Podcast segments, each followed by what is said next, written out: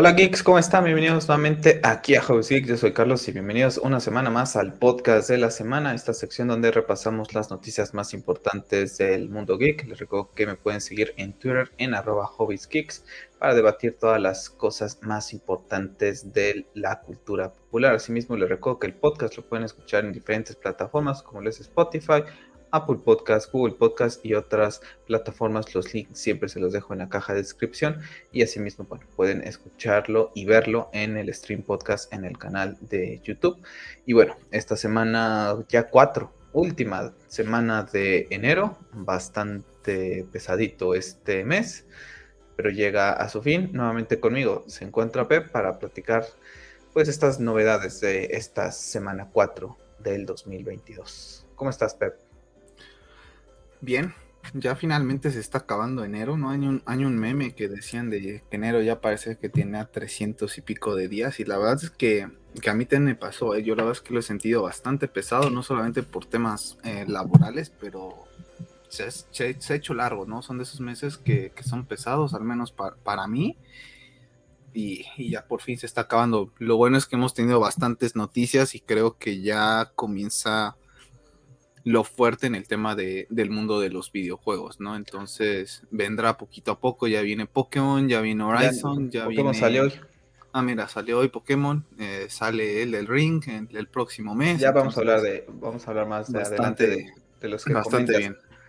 Eh, para los que nos escuchan en, en, en, YouTube y nos ven en YouTube, pues siempre, te, lo estaba comentando ahorita, pero antes de entrar al podcast, acaba de agregar eh, StreamYard música de fondo. Entonces van a estar escuchando una música de fondo eh, para la gente que está por primera vez, que nos escucha más bien en, YouTube, pues lo podrá percibir en algún momento que tanto Pepe y yo nos quedemos callados que está esa musiquita. Para la gente que nos llega a escuchar en lo que es Spotify, Apple Podcast, pues se darán cuenta que yo pongo sutilmente una pequeña música de fondo durante todo lo que es el podcast. Entonces, bueno, pues ahorita me ahorra un poco más de trabajo este tema de la edición en lo que es eh, para eh, las otras plataformas. Entonces, hoy es la prueba. Vamos a ver cómo se escucha con este nivel y, ya veremos qué tal. ¿Ahorita la escuchas o ya menos, no? Pero ya menos, menos sutil. Entonces, sí, sí, se escucha como si estuvieras en, eh, como en la playa, si fuera la playa estuviera En la recepción de un hotel, ¿no? no es que no hay muchas, es que no hay muchas. Escogí una que es eh, cinemática, entonces fue como la que siento que nos iba más como que acorde, ¿no? Hay otras que, pues que no. Entonces, bueno, ahí nada más como comentario de, estas novedades de lo que es eh, StreamYard. Entonces, este es el episodio, pues, de prueba para ver si seguimos utilizando esta música de fondo próximos o sigo con la misma edición. Antes de comenzar con las fatiguitas, Pepe, para la gente que está suscrita al canal y ve los gameplays, etcétera, les pido una disculpa. No he podido ni subir ni Halo, no he podido ni subir God of War. Estoy viendo si ahorita termino de grabar el podcast, eh, puedo grabar tan siquiera a, alguno para God of War o de Halo. Si llevo a grabar, yo creo que sería God of War.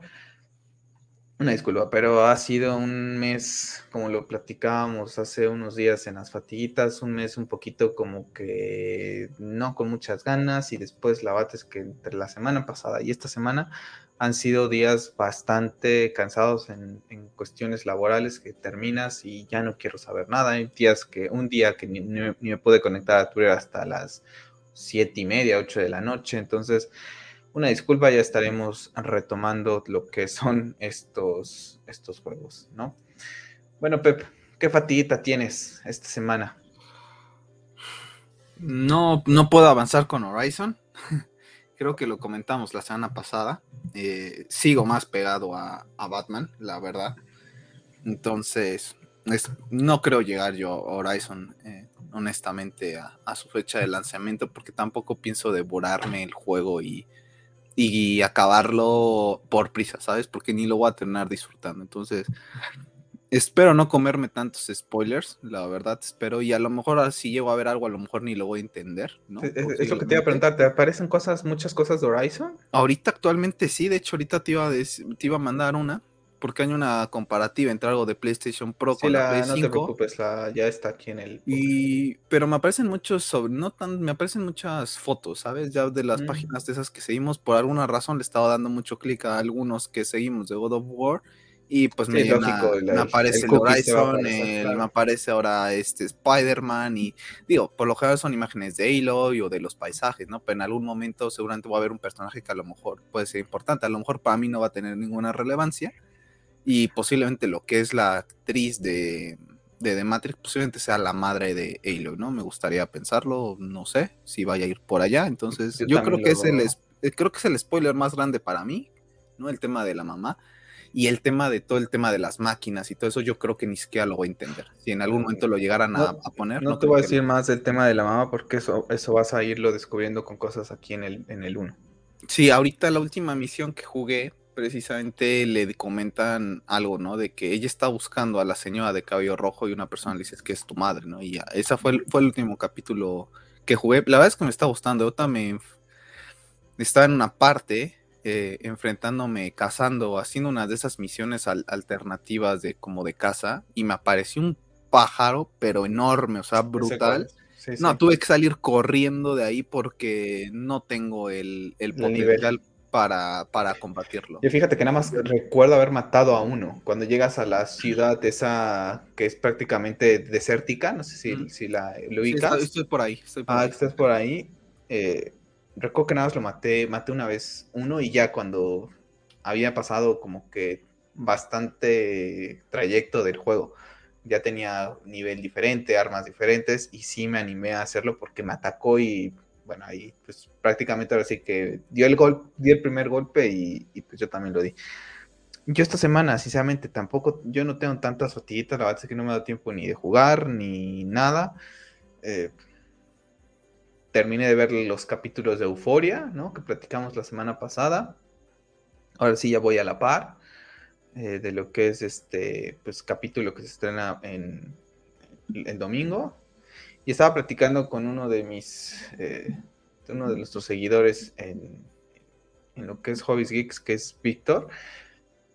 Y le estaba platicando que sigo sin poderme enganchar, que qué me recomendaba. Él fue la persona que el año pasado me recomendó Brooklyn 999 y The Office. Y son dos de las series que más disfruté el año pasado, sinceramente, a pesar de que The Office no la terminé de ver después de que se fue eh, Farrell, el personaje Michael Scott, de la 1 a la 6. Amé esa, esa serie. No, el otro, la bat, creo que está de, de más. Pero él me, sigue diciendo que Succession ahí en HBO Max está muy buena, que la vea, que sí, que los primeros capítulos, lo que le decía es que los primeros capítulos me están costando, no me atrapan, y sí me decía que sí son bastante pesados, pero que después coge un ritmo muy interesante. A ver si le doy oportunidad después, Los Sopranos tampoco le tengo de ver, como les digo, es este enero como que no he tenido ganas de ver esa, clase de series, pero a ver, que es lo que va. Lo que sí te dije es que me quiero suscribir a Star Plus porque vi un clip en Instagram eh, que subió Hilary Duff y a mí me encanta Hilary Duff. Fue mi crush cuando era Lizzie McGuire, esa era mi super crush y la seguía y a día de hoy me sigue gustando y se me hace muy tierna y todo. Y subió un clip a su Instagram de la serie de cómo conocí a tu papá, este remake, ¿no? De, de esta serie de cómo conocí a tu mamá. Y la verdad es que me dieron ganas de, verla, porque como no he visto yo la, original, ¿no? Que a lo mejor si tú la ves vas, a, vas con la idea de comparación, comparación. En cambio yo no. Entonces yo no tendría eh, forma de comparar las dos. Y a pesar de que estaría viendo el refrito, le daría creo que yo oportunidad primero a el refrito por el caso de que tiene a Gila de Duff y me atrae. Y no sé, voy a ver si me suscribo a... Yo vi, yo vi el tráiler, me apareció en YouTube y la verdad es que no la vería. O sea, yo, yo posiblemente no vería ese refrito. Pero precisamente porque How, How to Get a Gay se me, este, se me traba esta, esta serie. La verdad es que la disfruté mucho en su momento. Entonces, la verdad es que no, no creo que la vería. Posiblemente si le diera una oportunidad sea por Hilary Duff, como dices, pero no creo que fuera una serie a la que le diera mucho, mucho interés. Yo estoy viendo Cobra Kai. Yo voy en la temporada 4 la voy a terminar, yo creo, en los próximos días. La verdad es que está, está, está buena. La verdad es que creí. Te obligas a decirlo eso. Entré a, entré verla sin, sin muchas expectativas, pero la verdad es que me gustó, ¿eh? me, me, ha entretenido bastante. Eh, y, y, y, a ver, a ver, voy a tratar de averiguar qué, qué, pasa. No sé si creo que se estrenan una vez al año. Solamente pero tú y yo sabemos. Tú y yo, solamente tú y yo sabemos del por qué estás viendo esa serie. ¿Ah? Es, está entretenida, está entretenida. Ya me, casi me, la terminas, ¿no? Me faltan dos capítulos y medio. Entonces, y ya capítulo, la cuarta todo, ¿no? Ya la cuarta todo. Estoy en la cuarta, en capítulo 8, a la mitad. Y nada más queda el 9 y el 10 y, y ya, se acabará. Okay. Esto lo va a tomar como fatiguita, no lo voy a meter tal cual. Oye, fatiguita lo de Tom Brady, que se nos fue de, de los playoffs, ¿no? También. Ya, sí. se fue el mejor coreback de la, de la historia. No, pero eso no, no lo quería meter. Eh, lo voy a meter como fatiguita y no como noticia de ahí, porque ya hablaremos más de ella cuando hagamos alguna review eh, de lo que es esta serie. Pero vaya, vaya episodio que tuvimos el día miércoles con de Mandalorian, perdón, con el libro de Boba Fett. Ya se sabía, ¿no? Si pusimos, si la gente puso atención al último capítulo, al episodio 4 del el libro de Boba Fett, el final, la música te daba a entender que íbamos a tener al, Mandal al Mandalorian, ¿no? Y tal cual, este episodio número 5 se llama The Return of the Mandalorian. Yo no creí que fuera a tratar de esta manera, creí que lo íbamos a ver y después se iba a unir a Boba Fett y a Fennec. No, o sea, fue el capítulo tal cual de Mandalorian como si fuera una pequeña introducción a lo que va a ser la tercera temporada. Y la verdad es que, madre mía, es que el episodio ha sido brutal. O sea, ha sido brutal desde que comienza.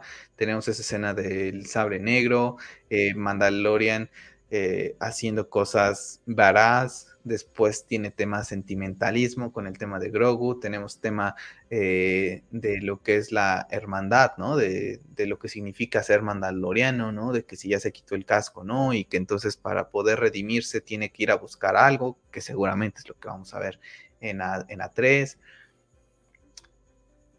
Obtiene su nueva nave, y tenemos el personaje que no recuerdo el nombre, eh, que sale ya en, la, desde la primera temporada y lo ves construyendo la nave y te entretiene, la pasas bien y ya al final pues termina con que va a ayudar a Boba Fett, ¿no?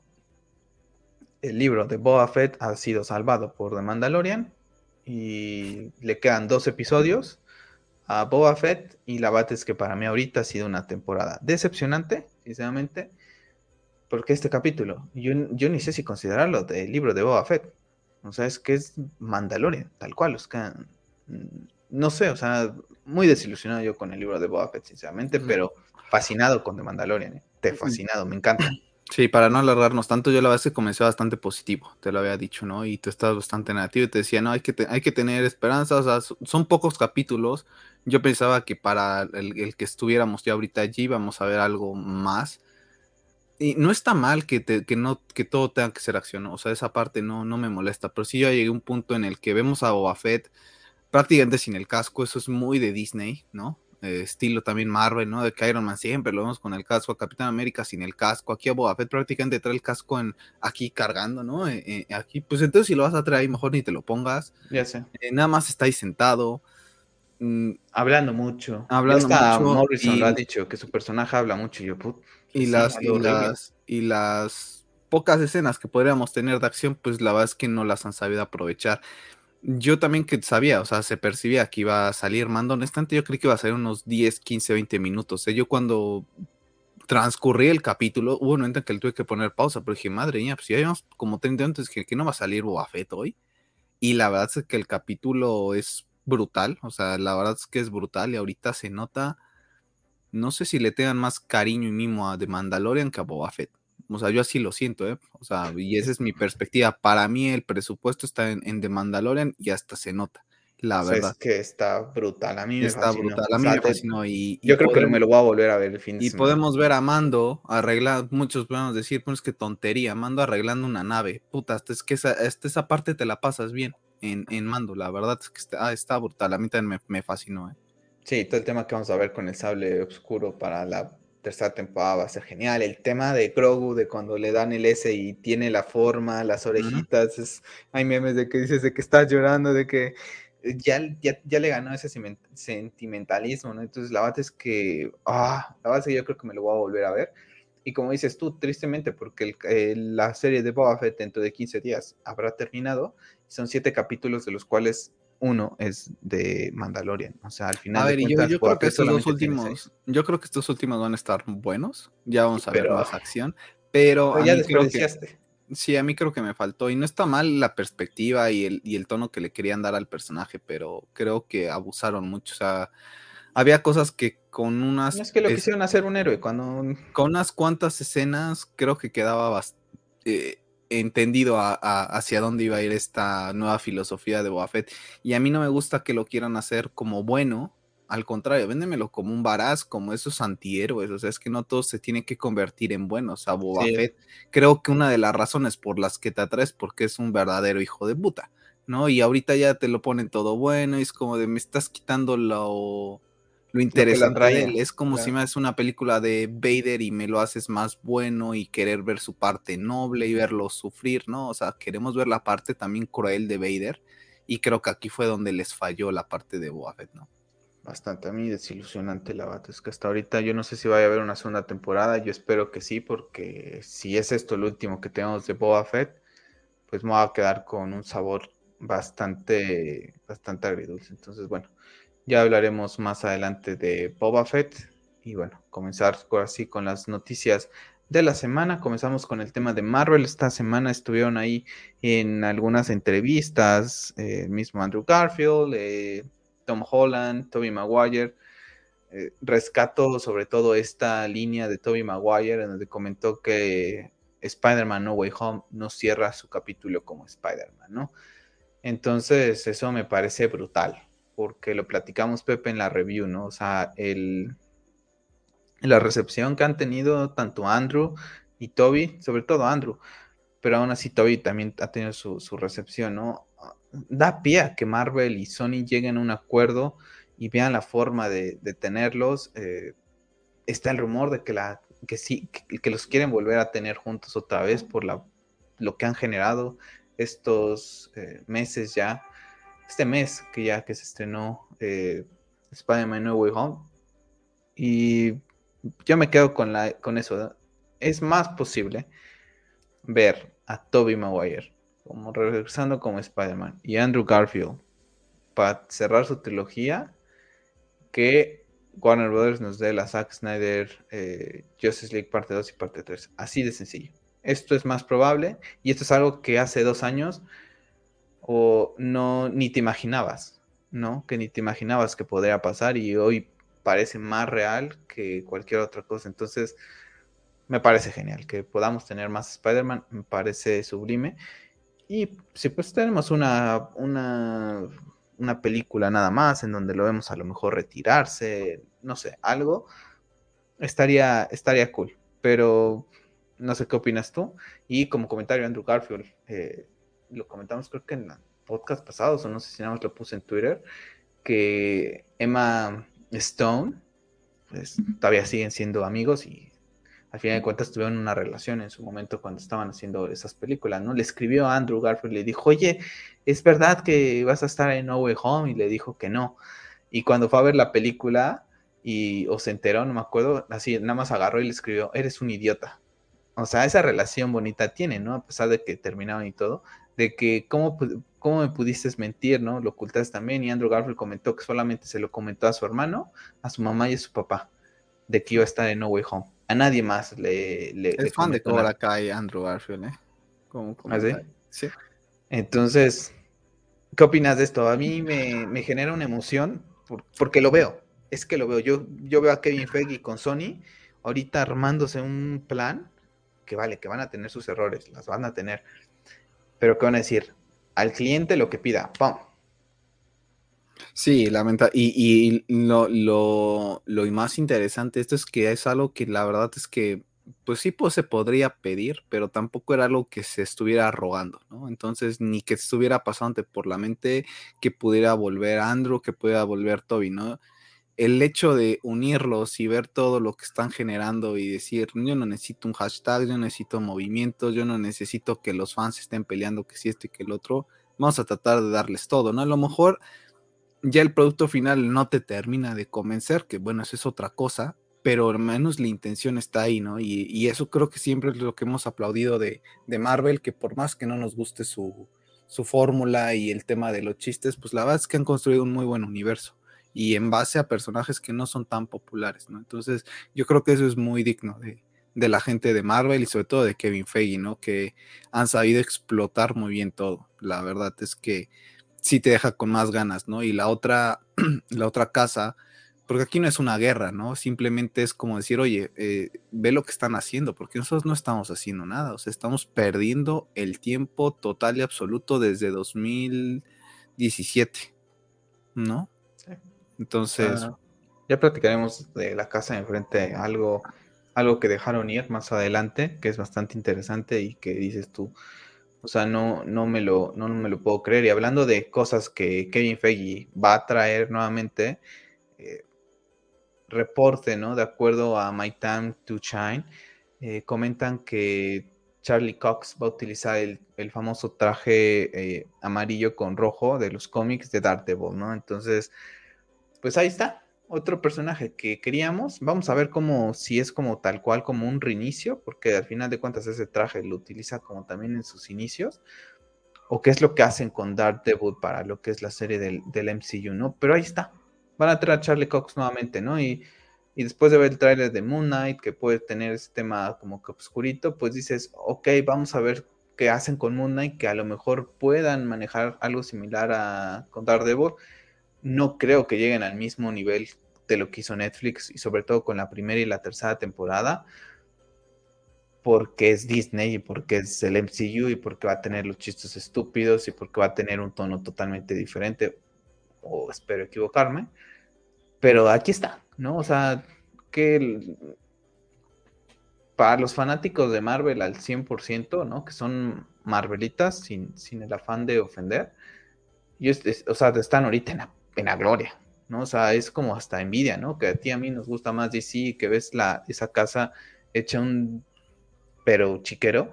Y aquí, pues bueno, pues tenemos el regreso de, de Daredevil también. Entonces, todos de nuestros personajes favoritos de Marvel, pues están ahí, nuevamente ahí, eh, próximamente, posiblemente con regresos de, de estos actores que hicieron que, que también nos enamoráramos más de los personajes y que los pusieron también en un pedestal, ¿no? Para todos otros públicos, ¿no? ¿Cuánta gente no se enamoró de Spider-Man en su momento por las películas de Toby o del mismo Andrew? ¿O cuánta gente no comenzó a leer a Daredevil por esta serie de Netflix, ¿no? Entonces, buenos productos son son lo que generan. Mm, yo lamentablemente aquí, o sea, sí tengo mucha emoción, pero sí creo que va a haber, o sea, va a haber un, cuando esté viendo esta serie, va a salir el vinagre, así como está pasando con Boba Fett, cuando vea a Charlie Cox haciendo chistes mientras pelea, ¿sabes? Esos chistes que a lo mejor no vemos en las series de Netflix, los vamos a tener que ver acá esa parte creo que me va a llegar a molestar. Hay cosas que yo te lo decía en su momento, ¿no? Por ejemplo, de The Last of Us, para mí era un juego de una, de una entrega, no necesitabas tocarlo más, lo demás lo puedes dejar interpretaciones, porque para mí ya era una obra maestra, ¿no? Y creo que no es que sea una mega obra maestra todo lo que envuelve a Daredevil, porque la segunda temporada no es tan buena, pero sí tiene una aura, una aura muy especial, y creo que sí la van a, sí la van a ponchar como un globo, ¿no? Y sí le van a dar un pequeño giro. No sé por qué esta clase de series para potenciar Star Plus manda este tipo de cosas ahí, ¿sabes? Y sabes qué, mira, tenemos ya lo de entre comillas adulto, porque y se va a ir allá, ¿no? Porque la verdad es que tampoco es que me pongan el tema de adultos cuando vivimos una sociedad más destruida en, muchas cosas y valores, cuando los niños de, la, de 8 o 9 años los vemos tú y yo, eh, diciendo groserías, haciendo vulgaridades, ¿no? Entonces, como que dices, o sea, ya esa parte como que tienen el teléfono en la mano. pueden ver lo que se les da la gana. Lo que se les dé la gana. Entonces, a mí sí me gustaría que apostaran también por mostrar un poquito de contenido. A lo mejor no te estoy diciendo que me muestres sangre y cortando o decapitando, ¿no? Pero bueno, Mando lo hizo ahorita, ¿eh? Sí, de hecho. Pero mostrar un poquito más, o sea, es que en verdad no todo tiene que ser así, hay personajes que se pueden prestar, hay personajes que no, entonces creo que puede hacer, espero que también les sepan dar ese giro, de que todo lo estamos haciendo igual, yo no sé si no se les pasa esa parte por la cabeza, por más éxito que tengan, no sé si nos pasa, oye, es que todo lo hacemos igual. ¿No te parecería sería bueno hacerlo distinto? A ver qué pasa. Imagínate que hasta los Simpsons lo tienen en Star Plus porque no pueden estar en Disney. Es como, no manches, ¿no? Yo me acuerdo que los quería ver cuando contratamos Disney y fue como que el sopetón, ¿no? Y ahorita, por ejemplo, que dices eso, me estoy preguntando, ¿por qué, cómo conocí a tu papá con Hilary Duff? Está en, en Star Plus, ¿no? O sea... ¿No está en Paramount Plus? No, es, es, eh, es de Disney. Mm. Me tengo que suscribir a Star Plus para verlo. Ah. Y ya te, había dicho que me quería suscribir de por sí porque van a tener White Collar. Entonces, pues voy a tener, terminar suscribiendo. Y yo creo que, ¿qué día? Creo que en la semana me dijiste, no estabas viendo Daredevil, ¿no? Porque te dije estos días como que no, no, tenía mucho que ver. Y me dijiste, ¿no estabas viendo Daredevil? Y sí, la, la comencé a ver el año pasado. Me terminé la primera temporada prácticamente dos días otra vez, ¿no?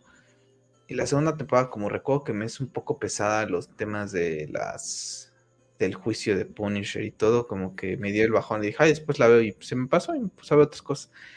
Pero a ver si la retomo este año, porque la tercera temporada la he visto una vez y es muy buena. La dos, los primeros capítulos son buenos, hay otros que no, y pero a ver si me la veo otra vez, porque es una joyita, ¿no? Es una joyita esa, esa serie. Y bueno, hablando de series, que la hablamos la semana pasada, eh, esta semana está el rumor de que la serie de Vikings Valhalla solamente podría durar tres temporadas, ¿no? Entonces, pues también lo veo bien, ¿no? ¿Quién dijo, quién ha dicho, quién ha puesto esa como regla de que las, las series tienen que tener quién sabe cuántas temporadas? Para ti, para mí, una de nuestras series favoritas es Spartacus, ¿no?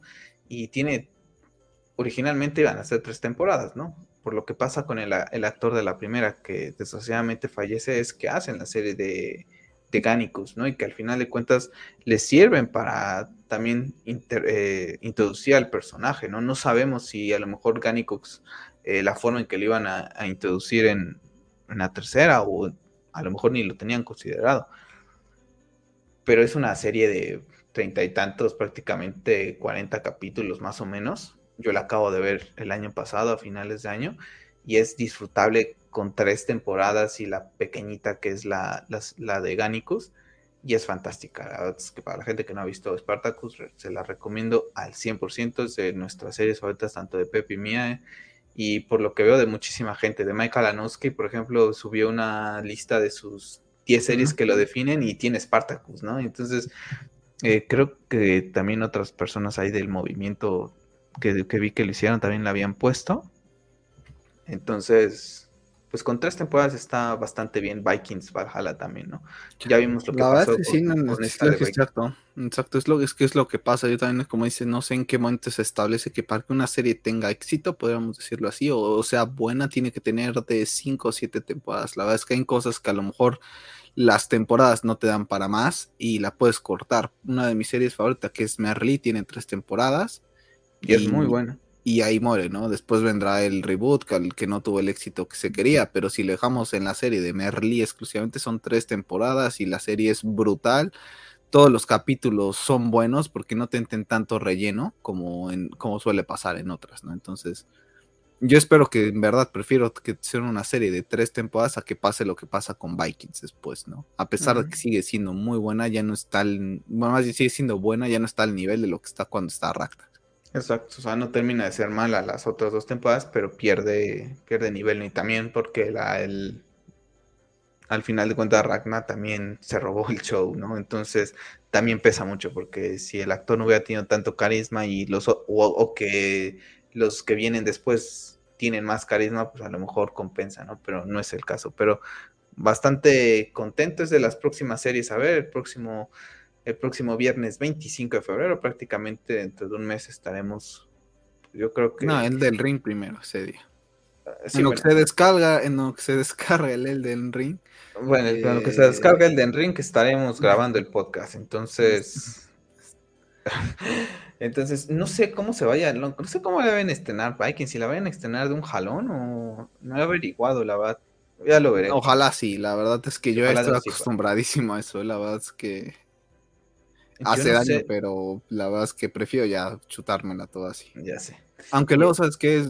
¿Sabes qué? Nada más para cerrar, ayuda a veces, ¿eh? Cuando no están tan buenas las series, por ejemplo, con Loki, creo que Loki no lo hubiera terminado si la hubieran, si me lo hubiera tenido que tener de cajón, ¿no? Me ayudaba a tener, pero nadie te obliga tampoco a, a ver la pero el, pero el descanso te ayuda, ¿sabes? O sea, el saber que no, puede, que no la tienes ahí ayuda. Y hablando de Netflix, hoy estrenó el póster de la película de la masacre de Texas, que llegará el febrero 18 y el próximo lunes tenemos tráiler. Yo la verdad es que ni me acordaba de esta película. Recuerdo, creo que la habíamos comentado en algún podcast, porque recuerdo que dijimos, ¿por qué no la estrenaron en, en octubre o en noviembre, no? Con todo el tema de Halloween, me acordé de eso, pero la verdad es que se me olvidan todas estas cosas de tantas producciones y que si esta cambia de fecha y que si esta que no, y también al final de cuentas tampoco soy muy fanático de estas películas. Entonces, bueno, vamos a ver cómo está la masacre de Texas. Ya ni me acuerdo, esta es donde sale la que vimos, es Elisha Cuthbert. Es, es la... es la casa de cera. Es la casa, de, cera. que ver. Sí, pero sí vimos una, ¿no? En el cine, si no me recuerdo, cuando éramos chavillos de la masacre de Texas. todas, todas fueron en renta. ¿Todas fueron en renta en Blockbuster? En Blockbuster. Ok. Pero bueno, vamos ahora a verla. Esta, este yo, todavía tengo muy grabado un día de cuando vimos una de estas. ¿Ah, sí? Son, entretenidas, ¿eh? o sea, son de esas de para pasar el rato y palomeras. La verdad, a mí no, no, me, no me encantan, pero tampoco me, me molestan. Yo lo había visto bien que la estrenan en pasado octubre y noviembre. ¿no? Perdón, estaba con problemas de garganta. Eh, sí, la verdad es que sí creo que el error es haberle estrenarla ahorita con que no tiene mucho sentido. Ya ves que yo acostumbro tratar de ver algo de terror en, esas fechas, ¿no? Hubiera estado, pero hubiera preferido ver esta que la serie que vi en, noviembre con la chica esta de You, de la serie, ¿te acuerdas? Que te había dicho de la mansión, no sé qué. Hubiera preferido ver esta, ¿no? Esta, pero bueno. Entonces ahí está. Mi película más esperada de este 2022, sí, Buzz Lightyear, Lightyear, ¿no? Bueno, pues se confirmó esta semana que Michael Giacchino, el compositor de la última película de Spider-Man No Way Home y el compositor de la película de The Batman, que de hecho la semana pasada hablamos de su primer track, bueno, va a ser el responsable de poner el score para Lightyear. La verdad es que de No Way Home he escuchado como dos, tres piezas. No está nada mal. Ahora, a ver si cuando estoy leyendo algo me la pongo de fondo para darle un poquito más de contexto, porque la verdad es que no, no me he sentado como que a escucharlo. Entonces lo voy a escuchar con más atención y de Batman, pues yo te lo platiqué que la verdad es que si me había gustado, pues bueno, vamos a ver qué hace con, con Ayer, ¿no? Pero son de estos que empiezan a generar eh, pues están en buenas películas, ¿no? Sí, Ahorita Spider-Man, Batman, Lightyear, o sea, tres personajes para mí icónicos y que quiero y que me encantan los tres. Sí, se empiezan a hacer ruido, que, es lo importante. Después el problema es que los empiezan a saturar, ¿no? Y en vez de darse oportunidades a otras personas. La verdad es que yo de Marvel nunca he escuchado ningún soundtrack. La verdad es que no desconozco qué tan buenos puedan ser los soundtracks de, de las películas de Marvel. El de Batman te lo comenté, me gustó, pero creo que está un poco largo y se pierde un poquito el tema de la intensidad. Para mí comienza muy bien, la verdad es que esa parte es muy buena, la del comienzo, pero después como que me pierde un poco entonces se me hace un poco pesada. No está mala, pero creo que le falta un poco más de, rudeza a, esa melodía. Ok, pues vamos a ver cómo le resulta con Lightyear. bueno, ya lo habías comentado, te lo había comentado ahorita al inicio. Hoy se ha estrenado Pokémon Arceus. Eh, no lo he pedido, no lo he pedido. La verdad es que eh, no sé cuándo lo vaya a jugar, sinceramente, porque ahorita entre God of War, entre Halo que todavía tengo, entre que dentro de ya prácticamente cuántas semanas son, vamos a ver, es entre tres semanas sale Horizon Forbidden West, entre cuatro semanas sale Elden Ring. No creo que tenga tiempo sinceramente para jugar todo ahorita Pokémon Arceus. Entonces ahí veré, pero bueno, ha, debutado con buenas calificaciones dentro de lo que son eh, pues algunos eh, medios especializados, no, no, le ha ido tan mal. la verdad que digo, esto lo, comento pues, para la gente que le interesa, ¿no? De que se basa mucho en las críticas. Yo la verdad que tengo ganas del juego desde que lo vi, el gameplay me gustó, que me vaya a cambiar la vida este juego, pues no, que vaya a tener sus problemas seguramente, pero es un juego como que para esos días en que no te apetece nada, agarras la Nintendo, pones música de fondo y, estás jugando un ratito, ¿no? 10, 20 minutos que le juegues, que cases algunos Pokémon. Yo creo que va bien. Nada más que yo sí voy a ver, uno, cómo lo compro, si lo compro digital o físico y cuándo, porque es que sí, es que se vienen muchos juegos y, y todavía no termino los otros por cuestiones de que termino cansadísimo de laboral. A ver si ya ahorita que ya llega febrero, ya es el segundo mes del año, ya, ya tenemos más energías. Y la verdad es que es un juego que, se, que, me recomendaste el tráiler del, gameplay para ver, se, ve interesante, pero la verdad es que no es un juego que me que me termine de atrapar de momento, ¿no? O sea, sé que lo comentamos, para mí es el juego que inicia la bandera de este 2022 porque al fin y al cabo es Pokémon, ¿no? Más que nada, o sea, pero a mí, a, mi persona no, no le genera mucho, mucho interés de momento. Para mí el que lo generó la bandera fue God of War 2018 para PC, a pesar de que ya es un juego... Ya, bueno, es que por eso no lo nombré, porque ya es que ya existe. Pero es un, está vendiendo un montón en Steam, ¿eh?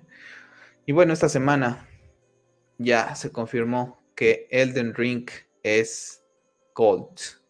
Ya es Gold este juego. Se ha comentado durante estos días que es un juego, eh, su director le ha comentado que es un juego que mucha gente va a terminar. Que sí se sufre, pero no va a ser tan sufrido como otros. Entonces, lo veo bien para ver si a lo mejor la gente se interesa más en este tipo de juego, porque al final de cuentas los juegos de Front Software son de mucho de nicho.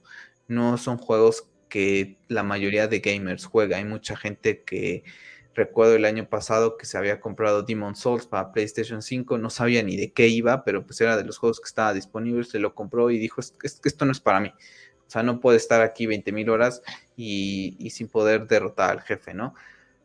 Yo tampoco soy un experto, eh, tal vez estoy jugando Bloodborne y fue mi primer juego de Front Software, la historia principal. Ya me la terminé, afortunadamente, y fue una satisfacción, o sea, te lo dije, ¿no? El día que lo terminé, o sea, me sentí súper bien y el lore y me puse a investigar cosas de lo que es Bloodborne y a día de hoy es uno de mis juegos favoritos, o sea, lo amo y si no me hubiera dado la oportunidad de poder probarlo, no estaría ahorita esperando el Elden Ring, ¿no? Y cuando compre mi Play 5 voy a comprar Demon Souls seguramente y si hacen otro remake de los otros Souls, pues lo compraré. O si hacen algún remaster para PlayStation 5 o algo así, ahí estaré. Pero me parece bien, ¿no? Que a lo mejor que no va a ser difícil, pero va a ser más accesible para que varia gente lo termine. Se me hace bien, ¿no? Que a lo mejor la gente no esté frustrada tanto tiempo y pueda regresar, ¿no? Sí, pero es, que esa, sería la parte interesante. ¿Qué tanta gente se puede interesar una vez que diga, pues mira, ya lo acabé, ya me siento con ganas de, pues voy a probar Bloodborne o voy a probar Dark Souls? Yo, por ejemplo, con Sekiro, ¿no? Que ahorita lo dejé. El hecho de que lo dejara no es que lo vaya a votar para siempre, ¿no? Simplemente le puse una pausa por, por, temas, pero en algún momento voy a regresar a, a Sekiro. Yo creo que nada más hay que ir aprendiendo que cuando pongas ese juego no te vas a relajar. O sea, sí tienes que estar consciente que es un juego de estar aprendiendo mecánicas, de aprendiendo de tus errores, que hay veces en que no vas a poder avanzar cuando te conectes a jugar porque vas a que estar farmeando. Creo que es también aprender un poquito, dejarte llevar de la mano por el juego y aprender toda esa curva de, de aprendizaje. Y una vez que la tengas, la verdad es que el juego, por más que sea difícil, pues ya sabes el por qué sigues fallando, ¿no? Ya es cosa de habilidad, cosa de ir eh, practicando. Hizo, como dices, para mí también Bloodborne fue el primero, ¿no? Eh, recuerdo cuando lo terminé, la verdad es que nunca creí que fuera a terminar un juego de, ese calibre, porque soy una persona que se desespera bastante con los jefes. O sea, es tercera, cuarta y estoy harto y los quiero mandar a volar, ¿no? Y, y con Bloodborne me atrapó tanto toda la historia que decían, es que esto no lo puedo dejar así, ¿no? Entonces yo creo que a veces a la gente, y pasa mucho en todos, ¿no? Creo que estamos ya con la mente muy cerrada y no le queremos dar oportunidad a ciertas cosas y, creo que así se ven los juegos de, de From Software, ¿no? Y, bajarle la dificultad para mí no sería ideal porque al fin y al cabo pierde toda la identidad completamente estos juegos. Ya sería un juego de cualquiera, o sea, sería un juego cualquiera. Espérame, porque tenía las noticias un poquito, según yo, eh, acomodadas y mira, ahora sí, ahora sí ya estoy bastante bien. Em, ¿Qué te pasa? ¿Te estás muriendo o qué? Estoy tomando agua y me estoy, me estoy estás ahogando o qué? Apagar el micro, apagar el micro. Eh, de acuerdo nuevamente al CEO, eh, nuestro querido amigo Jason Killar, pues Gotham Knights y Howard's Legacy todavía están con fecha de salida para el 2022. A mí ya estos juegos se me hacen bastante raros porque de Howard's Legacy desde 2020 prácticamente no hemos visto nada. De Gotham Knights hemos visto dos cositas, tres cositas. Y, pero, y Q3. Y, sí, se ve bastante mal. Es como para que si va a salir este año, es porque, oye, y empieza a mostrar cositas, un, un mini trailer de 30 segundos, un póster, una captura de pantalla, cositas así diferentes, ¿no? La verdad es que, no sé, vamos a, a ver cómo terminan estos juegos le tengo más confianza al de Harry Potter, sinceramente, el de Gotham Knights, hay cosas de las mecánicas que no me terminan como de convencer y como dices, pues, no sé, las gráficas se ven muy cutres, se ve mejor Arkham, Knight que salió en 2015. Y aquí no se trata de que las gráficas tengan que ser lo más importante, pero se ve, sabes que como que hecho deprisa. Sí. Se ve hecho mal. O sea, no se ve las texturas, todo. No se ve, no se ve un juego que digas, ok, no tengo los recursos suficientes, entonces no puedo llevar el, potencial gráfico. No, este se ve un juego mal pero ahí, que, es, que, la pregunta es, ¿cómo no vas a tener los recursos suficientes? Al final de cuentas... No, estoy diciendo que parece como si fuera un estudio que no tuviera esto. a, lo que voy es que yo me digo, porque ellos pueden decir es que no tenemos los recursos suficientes, como, pero si tienes ahí lo que hacía Rocksteady, ¿no? Al final de cuentas trabajas de la mano con ellos o trabajas también de la mano, pues al final de cuentas, por ejemplo, Mortal Kombat es producido por ellos y Mortal Kombat tiene muy buenos eh, diseños, muy buenas gráficas. Y sí, las gráficas no son lo más importante del mundo, pero el juego en general se ve feo. O sea, a mí no me termina de convencer ni en mecánicas, ni como se ve extraño. Sí, como en tono Después ves los movimientos y están tratando de hacer como que un juego abierto, pero no abierto, ¿sabes? Es como que una combinación. Y la gente de Warner Brothers Montreal hizo Arkham Origins. Y a mí en lo particular Arkham Origins me gustó muchísimo.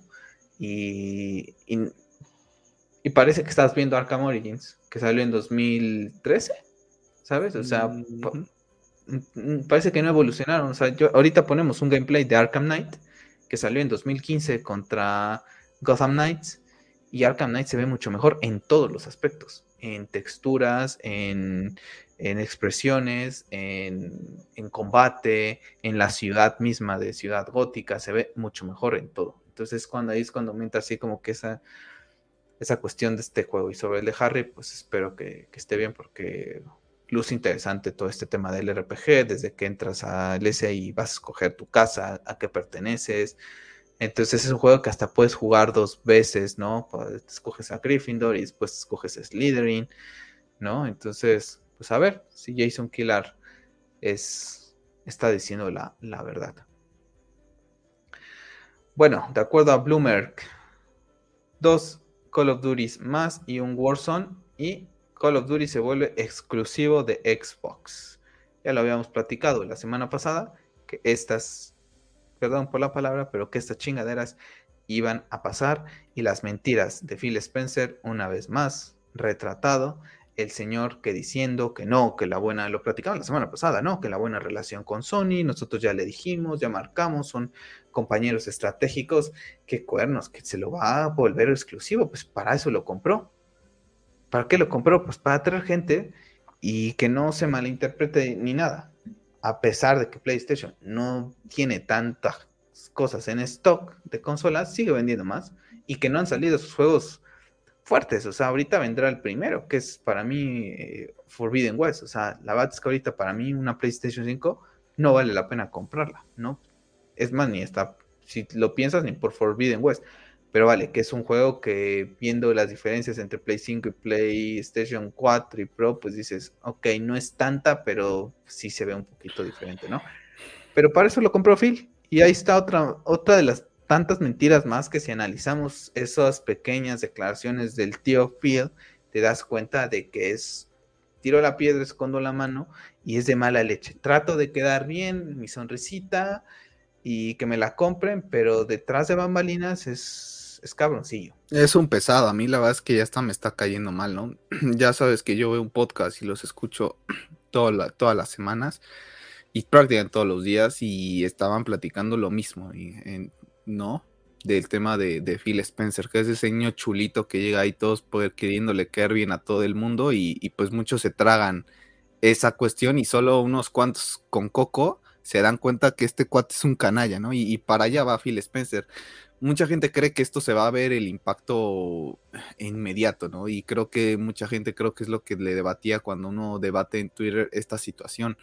No era porque vaya a suceder en un año, en dos años. O sea, lo que está haciendo Phil Spencer es comerse el mercado de los videojuegos y que va a ser que en base a su monopolio todo gire en base a lo que, al ritmo que ellos vayan a querer, ¿no? O sea, todos van a estar obligados a suscribirse a un Game Pass. Todas esas personas que son fan de Sony y que les gusta Call of Duty, pues a lo mejor se van a tener que comprar un Xbox para jugar su Call of Duty, ¿no? Entonces es como de un juego que ya disfrutabas antes sin ser exclusivo, la persona que te dijo que los exclusivos estaban mal, ya los volvió exclusivos. Entonces, para mí, desde ahí ya está roto Phil Spencer, las hipocresías de Microsoft, y la verdad es que molesta, porque como creo que ahorita la pregunta es, ¿ahora qué van a comprar? ¿No? Porque creo que debe estar ese miedo para, a, lo mejor para Nintendo no tanto, pero a lo mejor para Sony sí, porque al fin y al cabo Microsoft está detrás de todo esto, o sea, ¿qué ¿con qué me van a salir ahora? ¿Qué vas a comprar ahora? ¿Vas a comprar eh, Capcom? ¿Vas a comprar Square Enix? ¿Vas a comprar Ubisoft? O sea, tienen tantas opciones de empezar a comprar todo para que, todo esté en el Game Pass, Sony. Para que todo esté así, poder hacer, poder, para que todo esté en el Game Pass y así ya soy dueño de todo. Dueño de todo. La verdad es que va a destruir el mercado y eso no va a pasar en dos, tres años. En cuatro, en cinco es cuando se va a empezar a ver el verdadero efecto de la compra de lo que está haciendo Microsoft. Esto no va a pasar ahorita en un año, en dos. O sea, en un año dos no van a sacar ni un juego, seguramente. Pero en cuatro empezaremos a ver las cosas de, diferente manera, ¿no? Y, lamentable, porque hay varios twitters de personas que, de esos eh, fans acérrimos que de Xbox, que se burlaban de Call of Duty ¿no? Sí, y ahora resulta que... Te lo puse en el meme. y, ahora, y ahora, resulta que, y ahora resulta que lo aman. Entonces como que muy, mucha hipocresía. Como, tu tío, como el tío Phil. Sí. Ahora sí que tú aprendes de las personas a las que sigues.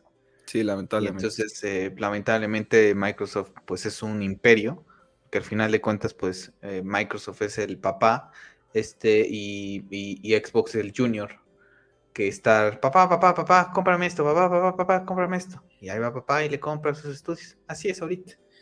Ahorita es este, papá es este, Microsoft y el Xbox, pues es, es, es, el, es el hijo consentido. Entonces, a ver cómo termina esto, pero como dices tú, Phil Spencer alguna vez criticó los exclusivos y es lo que está haciendo comprando todos estos estudios. Que Sony hizo esto, que Sony sí, pero Sony nunca ha dicho nada de sus exclusivos, al contrario, se, enorgullecen de los exclusivos, nunca lo han dicho, nunca lo han negado, ¿no? Sí, aquí esa es la molestia, que Phil Spencer sí ha dicho, aquí Sony nunca dice nada. y, lo vimos, y lo vimos en el tweet de la semana pasada, en donde dijo que no, que él contactó a Sony y todo, y ahorita sale otra vez el rumor y, es una fuente que llega a acertar cositas Bloomer. Entonces no es como que digas, no puede que pase o pueda que no, o sea, está ahí el 50 y 50. Y no van a hacer una compra tan así para tenerlo compartido. Entonces... Mira, tienen a, a Guerrilla que pueden retomarlo con... Con Killzone. Con Killzone Está, el Resistant, está el. ¿Tú crees que no, no le compite, pero la gente se va a tener que ir a aparte comprar porque eso. No le, aparte porque no le compite, por lo que vamos a platicar ahorita del siguiente juego y por el final que platicamos la semana pasada, que dicen que es muy bueno, Guerrilla ya estará trabajando ahorita en Horizon Forbidden, como le vayan a llamar, ¿sabes? Forbidden North, Forbidden South, lo que quieran, ¿sabes? Entonces, no creo que tengan los recursos el estudio para dedicarle a un Killzone, por ejemplo, ¿no? Entonces, no, The Order, por ejemplo, que lo revivan. podría ser. ahorita Sony debe de, apostar a comprar a lo mejor estudios pequeños para que te sirvan como outsourcing para guerrilla, para insomniac y le den el soporte de las cosas que a lo mejor no necesitas a los más expertos, ¿sabes? Digo que mira, ya se hizo esta parte, ya tú nada más como que púlela de, detallitos para ir haciendo cosas. Pero sí se ve complicado el panorama en esta guerra de consolas, ¿no? Porque eh, Microsoft está se está apoderando prácticamente de todo. Y la verdad es que por más Game Pass y todo, y que esté bueno, la verdad es que para mí no, no va no va eso que están haciendo. Crea alianzas con, con, Activision o con lo que sea, sí, pero no compres prácticamente todo.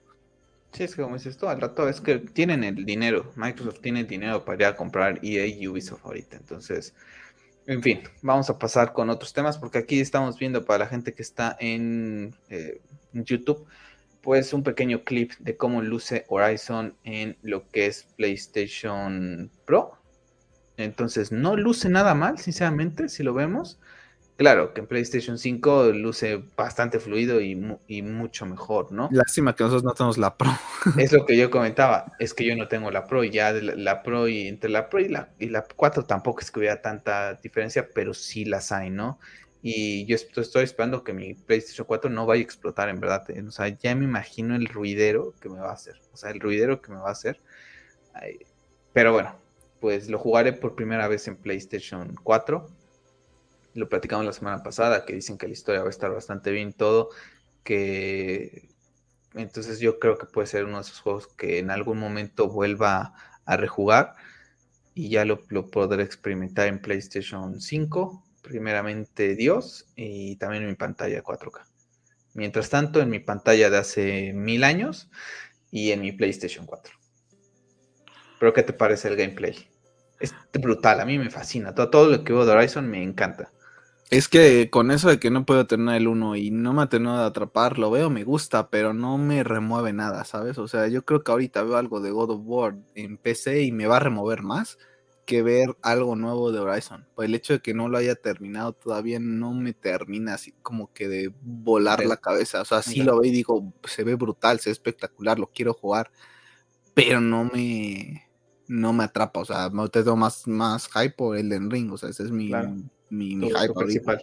Eh, personas de IGN lo, tuvieron ya oportunidad de jugar cuatro horas y estuvieron comentando acerca de ello estos días y comentaron que el combate es más complejo, la exploración es más libre, el mundo está lleno de, vida, más integrante, tanto la robótica como la humana, y cosas muy interesantes por hacer. Entonces, bueno, pues empiezan a confirmar todas estas cosas. Se dice que el embargo va a salir cuatro o cinco días antes de lo que es el estreno, y cuando llegan a hacer esto es porque están bastante confiados de lo que es el juego de las calificaciones que va a tener ante la crítica para atraer a la gente. No van a faltar los que digan que la pagaron, ¿eh? O sea, sí, claro que van a decir que Sony pagó todo, pero bueno, es los, envidiosos, ay, qué, qué molestos, esos que se dan golpes de pecho de Xbox Lover y que se dan de que son gamers y que ellos, te aseguro que nada más defienden Xbox, pero ni juegan.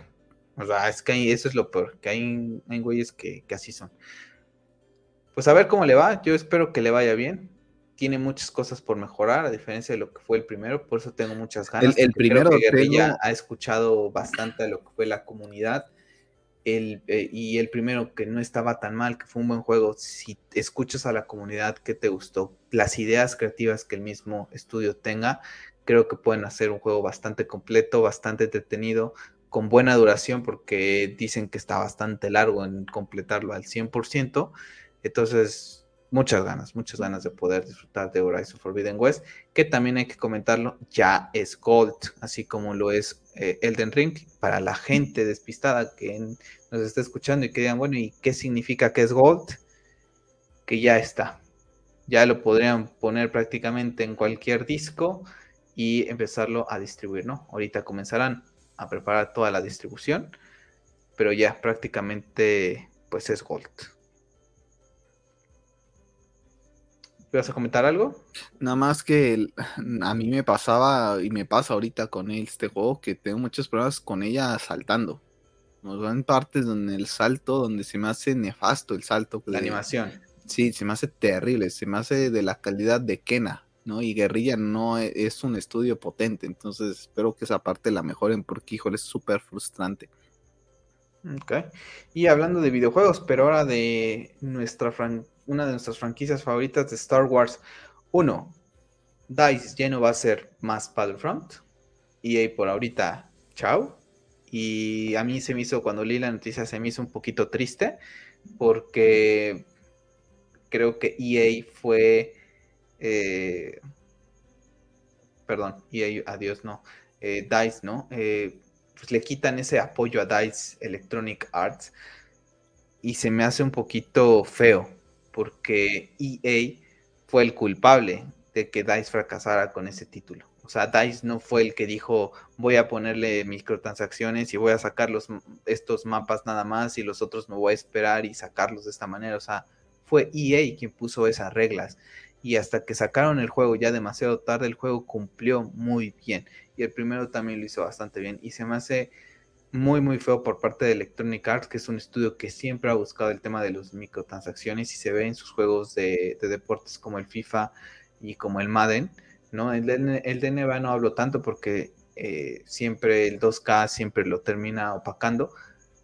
Pero para mí Electronic Arts aquí fue el culpable y a DICE ya se lo quitaron, ¿no? Y ahorita con el tema de que Battlefield también no está nada bien, pues bye. O sea, prácticamente se han cargado a un estudio que trajo un muy buen motor gráfico, por ejemplo, y que, no sé, yo disfruté bastante esos juegos, pero bueno, anunciaron que ahora de la mano de Respawn Entertainment, Electronic Arts va a tener tres juegos de Star Wars, uno que está basado en los Jedi y lo comentaba yo en Twitter, supongo que hablan de la secuela de Jedi Fallen Order, ¿no? Que van a tener un shooter, es lógico, ya te quitaron lo que fue eh, Battlefront, pues vamos a poner el shooter y uno de estrategia. Así que para todos gustos y colores se vienen varios juegos de Star Wars. ¿Para cuándo?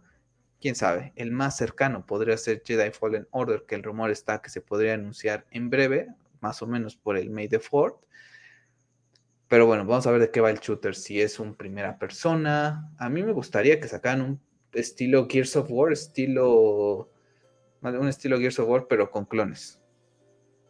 Sí, es lo que siempre hemos comentado, un estilo de, de un juego estilo Gears of War en época de clones pues, sería, sería brutal con su campaña y después ya el multijugador, prácticamente un, Gears, prácticamente, pero al estilo Star Wars. Sobre lo que comentas de DICE, la verdad es que bastante cabrón Electronic Arts, porque como dices, el culpable son ellos, no fue DICE. Y creo que en algún momento gente de DICE hizo algunos comentarios, si no mal recuerdo, de que pues que ese no era su juego, que se sentían mal, ¿no? Pero que los forzaron a que tenían que hacer esto y que tenían que hacer lo otro.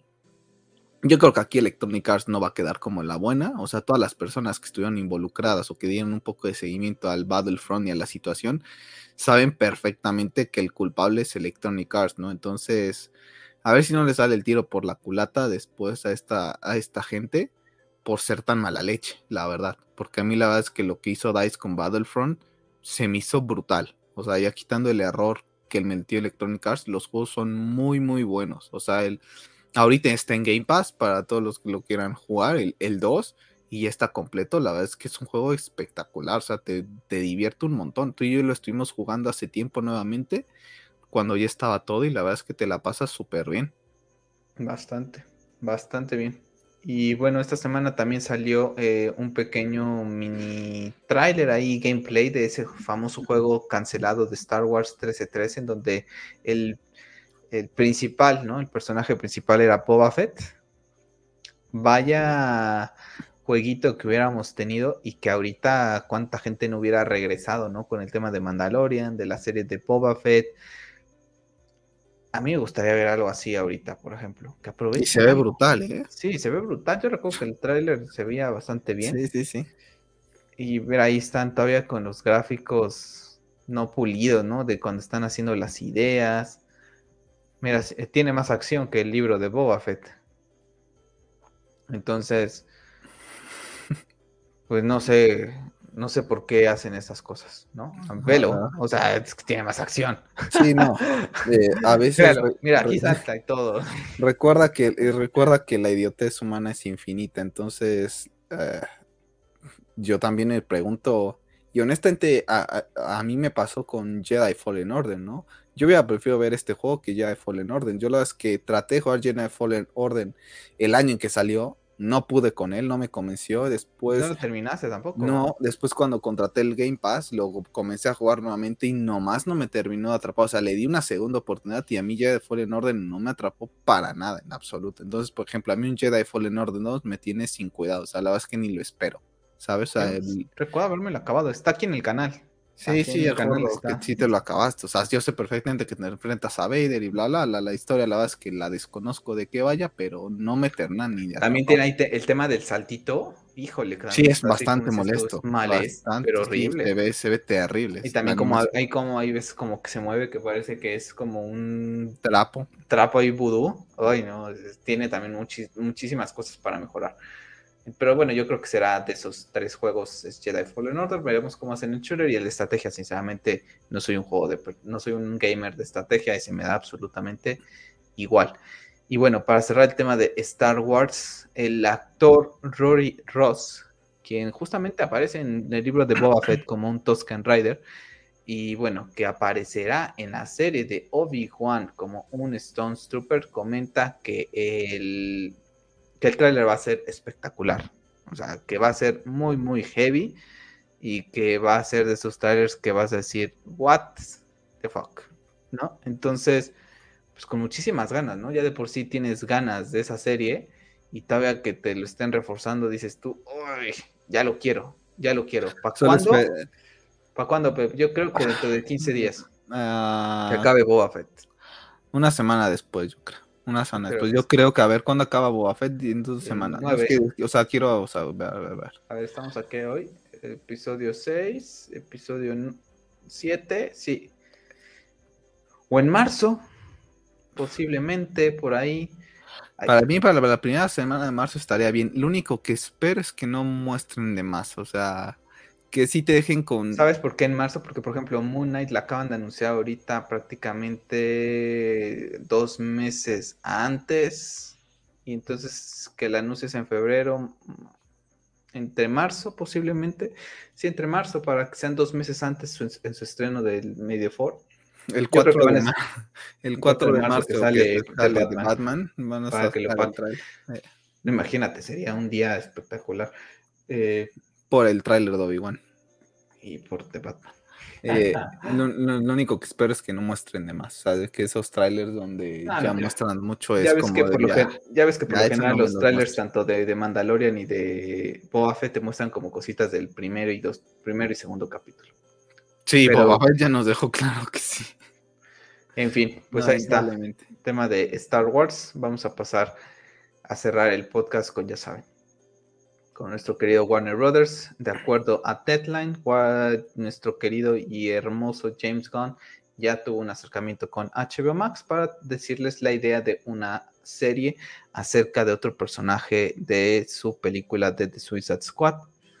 Pues yo la verdad es que no he visto Peacemaker, lo he dicho, no la pienso ver y también paso de largo de los personajes que quiere hacer de, de su película. O sea, sí la vi, no me desagradó como esperaba, pero no es algo que estoy esperando ni tampoco pienso ver algo de, ellos. Entonces, y no es porque es porque, ay, es porque no pertenece al Snyderverse o la hizo Ayer. No, simplemente no me gusta la forma de, dirección de, del approach que tiene eh, James Gunn con estos personajes y los chistes tontos y la gente que me ha platicado de, de Peacemaker, pues lo comenta, ¿no? Que están ahí los chistes, que, que vale, que hay, hay, hay gustos para todos. Para mí no lo es. Entonces, como ninguno de sus personajes me generó un apego o un interés de más, pues la verdad es que me, da absolutamente igual quién sea el personaje que, que elija.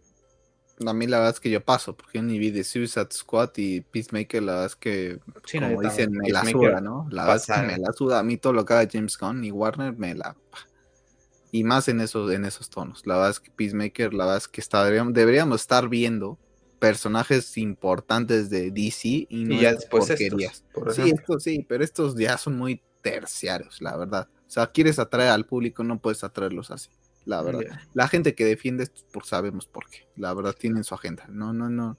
En, ninguna cabeza cabe que prefieras ver esto antes que una serie de Green Lantern. Vamos a entrar de lleno con The Batman porque esta semana ha estrenado un montón de pósters, de clips y entonces vamos a hablar tantito de ello. Primero tenemos este póster de Total Film, en donde tenemos ahí los ojos del acertijo, Batman y, y haciéndose... Qué horrible está esa madre de Batman. Y haciéndose un acertijo, eh, pues vemos lo que es eh, Catwoman, tenemos al pingüino, tenemos a Alfred, tenemos a lo que es eh, James Gordon ese es uno. Después tenemos estos otros. Este es de los que más me ha gustado, sinceramente. Ahí en, China, los, las fotos tal cual es una persona que, los vio. Ya prácticamente ahí en, los, en las salas de cine, allá en lo que es China. Y este que bueno, que es el que utilicé para la miniatura, que es otro póster, ahí los tres. Sinceramente ya cuando los pósters son tantos personajes, a mí en lo general no me gusta, o sea, siento una sobresaturación aquí brutal. Si no necesidad de poner dos veces a Pattinson, ¿no? Sí, como Batman, como Wayne, es como, sí, como Batman o Wayne, ¿no? Eh, no sé, a mí casi estos collages no, no me gustan, no, no me gustan para nada. Y después tuvimos un pequeño teaser que lo vamos a pasar nada más así de manera rápida para que no tengamos, pero aquí vamos a hacer la pausa porque aquí, ahí está lo interesante, aquí donde estoy haciendo el rewind, pum, pum, pum. Bueno, ese rewind es un... Eh, es un lente de contacto que usa eh, Batman, va a utilizar Batman en, en, la película. Y bueno, Pep, pues la pregunta del millón es, ¿cómo es que tiene esa tecnología y tiene esta capucha tan fea?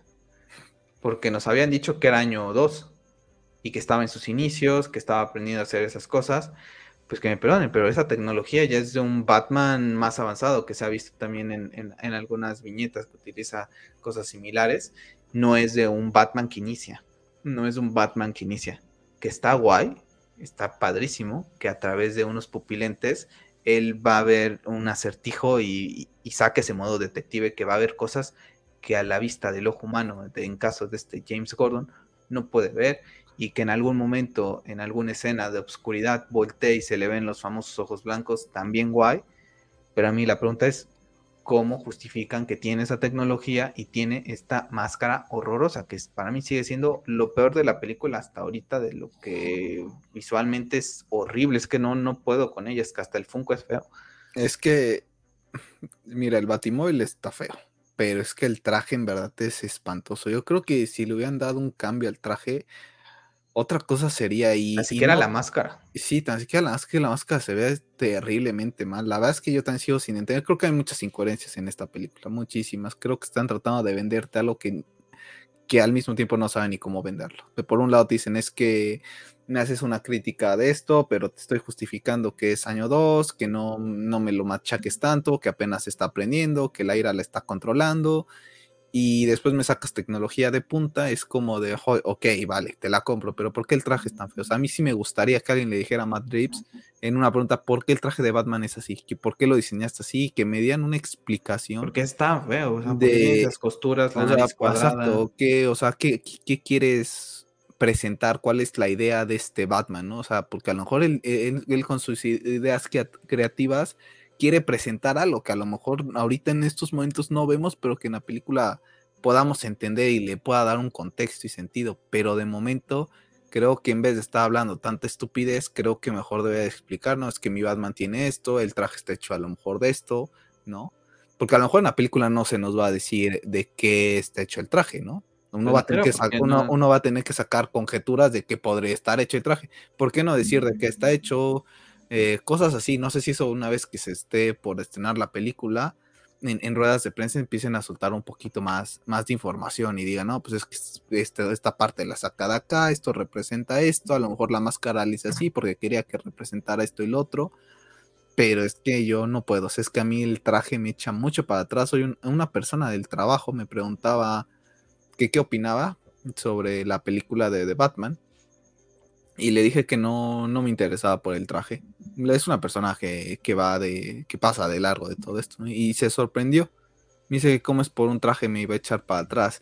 La verdad es que no quise entrar en tanto detalle del por qué, pero creo que... Ni te iba a entender. Ni me iba a entender, pero creo que esa parte, o sea, Batman en sí también es el traje, ¿no? Y creo que, por ejemplo, en, en, las de Nolan lo dejan muy explícito, ¿no? Quiero representar miedo y todo ese tipo de cosas. Y creo que el traje es una identidad, así como Gotham es una identidad, así como el Batimóvil es una identidad y es un personaje más el traje también lo es. Y tienes que tener un traje intimidante para poder asustarlo y al, enemigo. Y la verdad es que el de Robert Pattinson no lo termina de hacer. Y yo creo que el mayor problema con ese es la máscara. O sea, es que en verdad es terrible. Es que el traje te olvidas de él, pero ahorita pensando en el, el traje está malo, pero, el traje está malo, pero la mejor máscara mm, se hace, lo ves mejor. y, pensando que va a ser una película más de detective, más como de terror, como dice Matrix, vamos a tener muchos eh, close-ups a la cara y me va a echar mucho para atrás ese tema, ¿no? A lo mejor me, me termina gustando la película, que espero, y, me, hago olvidar en algún momento ya la máscara, ¿no? Pero las primeras veces que lo vea y la primera vez que vea la película estoy seguro que me va a costar muchísimo trabajo no estar viendo esas costuras, esa nariz cuadrada. Yo espero y deseo que en verdad que el acertijo eh, le den su mandarina y que le destruya este traje. En verdad que, que yo sé que lo van a cambiar porque tienen que vender Funko Pops, porque tienen que vender McFarlane's, porque tienen que vender eh, nuevas playeras, porque tienen que vender todo el merchandising que tengan para la segunda película, ¿no? Pero espero que el cambio sea radical, o sea, porque en verdad que no, no puedo, ni con la armadura esta de, de soldado, otra vez, y con la máscara menos, ¿no? O sea, que le hagan una modificación. Sí, lamentablemente les quedó que se ve muy cutre, la verdad es que me hubiera preferido que ni salga, que saliera mejor con unas mallas, a que saliera con esto, pero bueno. Mm, y bueno, tuvimos declaraciones eh, un poquito ahí controversiales por parte de Matt Trips acerca del, del guion de Ben Affleck que tenía para Batman, ¿no? Eh, comenta que era una, pues que era mucha acción. La película estaba muy conectada a lo que era el universo de, del DCEU, con otros personajes de otras películas y con cositas muy como de, del cómic, ¿no? Y sabíamos que para qué iba, ¿no? O sea, iba a aparecer Destro, que él iba a estar encerrado posiblemente también el rumor en, Arkham Asylum, entonces iban a ver muchas cositas de lo que es el, el cómic.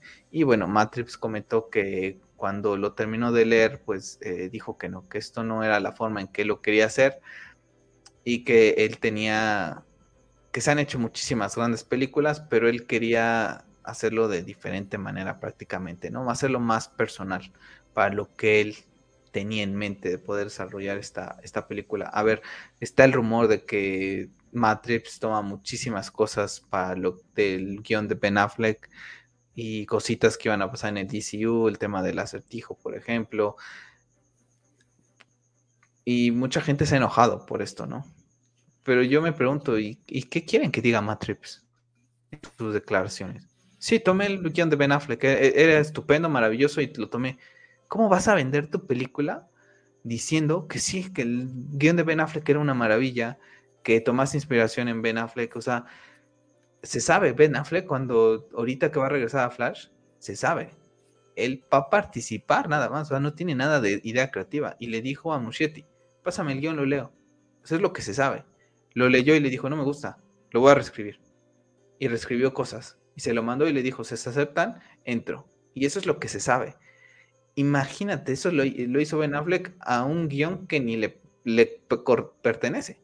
¿Qué va a decir Matrix cuando se fue Ben Affleck de, de, LSI? Más todos los problemas personales de Affleck, más todos los problemas, eh, problemas entre el estudio, entre problemas entre Ben Affleck y Jeff Jones, del approach que querían darle uno al, a este Batman, que se supone que este Batman es más similar a lo que quería Jeff Jones, porque al final recordar que mm, también ha escrito todos estos temas de, de, de, Batman en más como en sus inicios.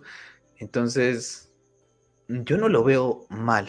Que pueda sonar arrogante, sí suena arrogante, pero es política, es política. Está diciendo lo que cualquier director diría. Esta película es mía, es personal y seguramente se sentirá muy confiado de lo que ha hecho y a lo mejor a él le gusta el trabajo que ha realizado, independientemente de acá a nosotros no nos pueda gustar, pero él se siente orgulloso de su trabajo, no va a decir en rueda pero así esta es la película de Ben Affleck y toma inspiración. Jamás, o sea, ningún director lo va a hacer, ¿no? Eh, nadie.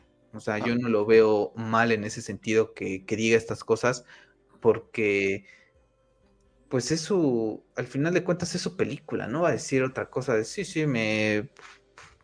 La mitad de la película es de Ben Affleck.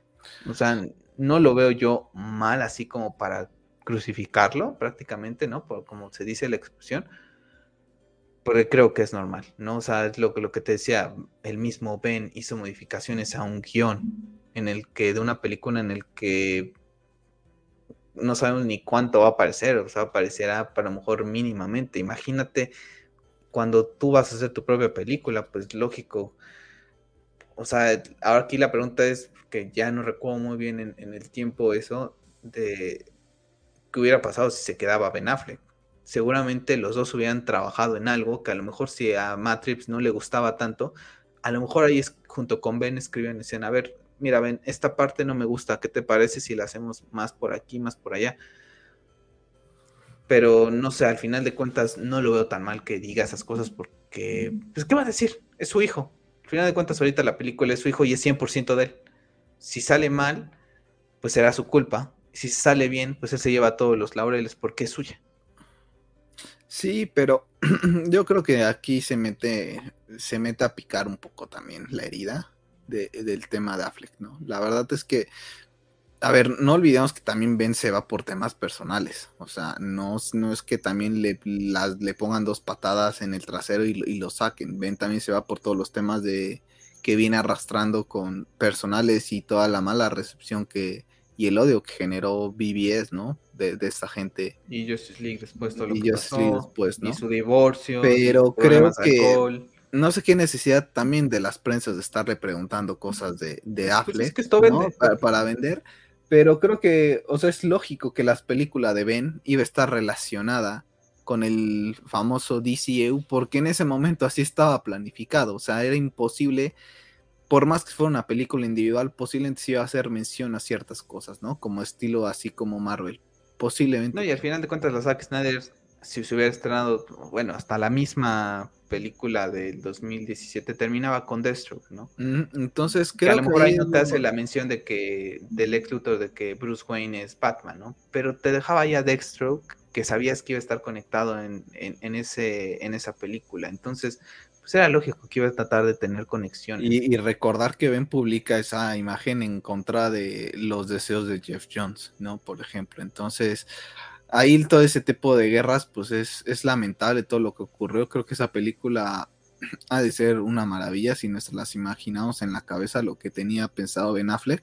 Y estoy segurísimo que el guion de Ben es muchísimo mejor que lo que escribió Jay Olivia comenta que el la verdad es, que es la mejor película de Batman que, eh, ha leído. La verdad es que a mí Matt Drips no es un director ni que me cayera mal, ni que idolatrara, ni nada. La verdad es que es un director muy X para mí.